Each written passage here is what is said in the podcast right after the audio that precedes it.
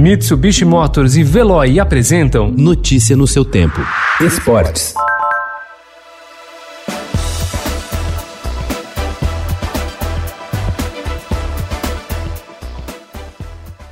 O protesto político de Carol Soldberg, que gritou fora Bolsonaro em entrevista ao vivo após conquistar a medalha de bronze na primeira etapa do Circuito Brasileiro de Vôlei de Praia em Saquarema, Rio de Janeiro, reacendeu o debate sobre as manifestações de atletas brasileiros em causas políticas e sociais. Denunciada ao Superior Tribunal de Justiça Desportiva do Vôlei, a atleta será julgada hoje às 6 horas da tarde e poderá ter de pagar uma multa de até 100 mil reais e ainda pegar um gancho de seis jogos jogos de suspensão.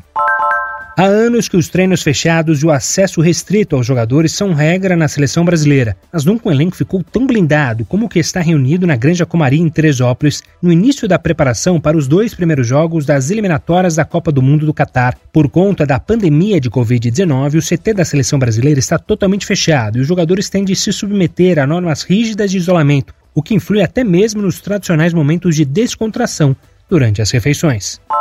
A seleção brasileira pode disputar algumas partidas das eliminatórias para a Copa sem ter exibição na TV e em canais de streaming para o Brasil. Por enquanto, apenas 10 dos 18 jogos da competição vão ter transmissão na televisão. Os demais duelos, inclusive a partida contra o Peru, terça-feira da semana que vem, dia 13, ainda não têm sua transmissão assegurada. Nove jogos do Brasil como mandante e a partida contra a Argentina fora de casa estão garantidos. Essas o torcedor brasileiro vai poder acompanhar. Todos vão passar passar na TV Globo e no Sport TV.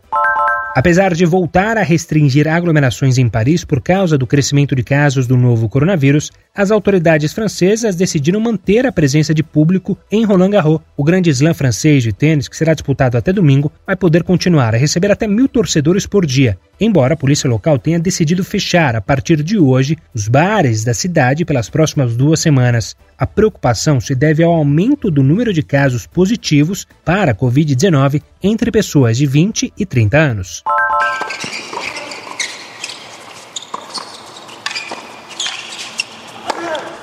Embalados no Saibro de Paris, Bruno Soares e Matt Pavitt venceram mais uma em Roland Garros ontem e estão nas semifinais de duplas. Brasileiro e croata derrotaram de virada o britânico Joe Salisbury e o americano Rajiv Ren por 2 sets a 1, com parciais de 4-6, 6-4 e 7-5. Os rivais são os atuais campeões do Aberto da Austrália e figuravam como cabeças de chave número 3. Notícia no seu tempo. Oferecimento: Mitsubishi Motors e Veloy. Se precisar sair, vá de Veloy e passe direto por pedágios e estacionamentos. Aproveite as 12 mensalidades grátis. Peça agora em veloy.com.br e receba seu adesivo em até 5 dias úteis. Veloy, piscou, passou.